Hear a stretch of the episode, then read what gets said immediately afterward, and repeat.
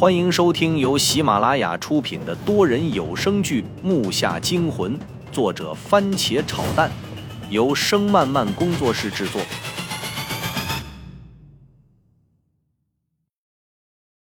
第一百三十集，张悟和秦霄静他们虽然害怕，但看自己人躺在了地上，一个个全正着要起来。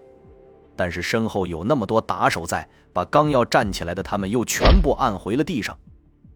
不要急，马上就轮到你们了。星宇走过来，蹲下身，怨毒的拿着枪尖挑了一下我的下巴。你们过来，周南仓居然也能放心你们来。我本来还以为周震死了，看到他躺下后就没动，心里一股伤感宣泄而出。我瞪大旋转着泪花的眼睛。心里的悲伤和气氛全部融到了一起，又想起了自己的爷爷和奶奶，大脑瞬时变得一片空白。反正横竖都是死，不如发泄出来。我去你妈的！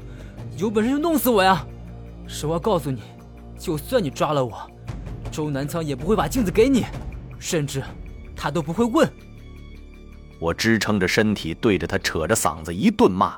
心里顿时好些了，但是招惹来的却是被枪霸打了一下，我被他打的一下躺了过去，脸麻木的只有微弱的疼痛，接着我能感觉到那片被打的地方正在快速的肿胀，我这边眼泪疼的都快流出来，手机的铃声竟然在兜里响了起来，本来转身走出去的星宇猛地一回头，又快速的走了回来。我来不及掩藏，也根本没法掩藏，因为手机依旧在继续响。星宇把我一脚踢得翻了过来，将手伸进我兜里翻找着电话。现在只祈祷不是家里那边的朋友，剩下谁都行。既然让他拿走了手机，我也没有任何办法了。忍着疼痛，咬着牙，看着他把我的手机拿到他自己面前，我冷笑一声：“你自己不会看吗？”我让你嘴硬，你看看这是谁？看着他的样子好像很开心，更多的是解气。他再一次蹲下身，把手机拿到我面前，让屏幕冲着我。我看后一愣，来电人名称上竟然写着“爷爷”两个字，难道是那个复制品给我打电话了？想着，整个人也是一头雾水。李嫣也跟着凑了过来。眼瞅着星宇按下触屏上的接听，又打开了免提，里面就传来了一个男人的声音，但是明显不是爷爷的。在吗？我是星宇，现在你孙子在我手里，要孙子就拿冠冕阴阳来换。星宇对着话筒就是一顿乱吼，看上很是激动。星宇啊，星宇，你知道我是谁吗？电话那边的声音一下转换了语气。听到接电话的是星宇，话语里还带着些玩味。我他妈管你是谁，不是周南仓还能是谁啊？我告诉你，你现在不行了，我现在手下的数量都赶上三个你手下的数量了，我看你还是赶紧交出冠冕阴阳的好。星宇嚣张的道，说着还不忘邪恶的瞅了我一眼。我不是周南仓，我的名字你给我听好，我叫二郎，周爷让我告诉你。你手上的孩子一根毛都不能少，要不你马上就会知道什么是痛苦。对方说话的温度急速下降，特别是我听到“二郎”两个字的时候，从电话里传来的声音竟然是那么诡异，听起来极度让人不舒服。我抬起头，竟然看到周震正从地上往起爬，我就说这小子不会那么容易就过去的，对着他大喊：“喂，你没死啊？吓死我了！”他的左膀好像因为中枪动不了了，半天后才摇晃的站了起来，鲜血流得满身都是，脸色苍白，摇摇晃晃的站不稳，看上去他应该是失血过多。他站在原地一句话也没说，冷冷的看着我们这边。李嫣看他起来，深知周震的厉害，他赶忙挥手招呼几个打手，冲着周震就去，而周震却还是那么面无表情的站在原地，一脸的茫然。我不知道他是怎么了，但是心里充满了担心。他这个样子看上去就不可能再战斗。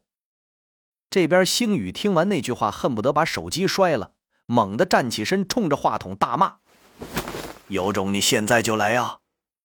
你马上就能感觉到了。”二郎在电话那头冷笑了两声。二郎的话音刚消失在话筒里，我就感觉一股气流冲了下来。我和胖子几人被这个震荡冲动向一旁滑了好远，所有人都是一阵摇晃。那边各位老大和他们的小弟有的没站稳，还倒在了地上。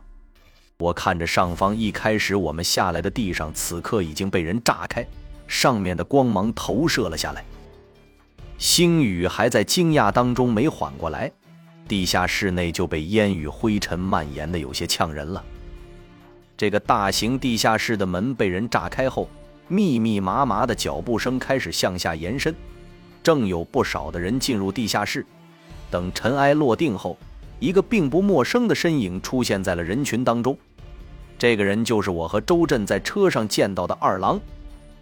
现在他手中正拿着一把真的白钢手枪，对着星宇的头部。在他的周围是一群身穿迷彩服、手中端枪的陌生人。但是我发现了一点，他们的样子竟然全部一样，不是光从长相上判断，而是连感觉都一样。我心里顿时明白了是怎么回事。他们的枪全部对着先前会场内的老大与他们的小弟们。星宇。你未免太嚣张了吧！周爷的孙子你都敢动，兄弟们，给我把这几个孩子带出去。二郎吩咐几个人把我和周震与秦霄进他们全部从地上扶了起来，带了出去。一出去，他们就强行把我们塞到了一辆面包车里，甚至连我们说话的机会都不给。看样子周震根本没打算再出手。我有一种不好的预感，车子引擎发动了。我不知道我们会被拉到哪儿去。天色马上就要亮，我的眼睛也开始打架，心里有一种难以表达的喜悦，自己竟然又一次虎口逃生了。特别是这些兄弟都还在，从倒车镜里看到那几个把我们送出来的人又重新走进了那个楼里，然后令人不可思议的一幕就出现了。木下惊魂多人有声剧。感谢您的收听，更多精彩内容，请听下集。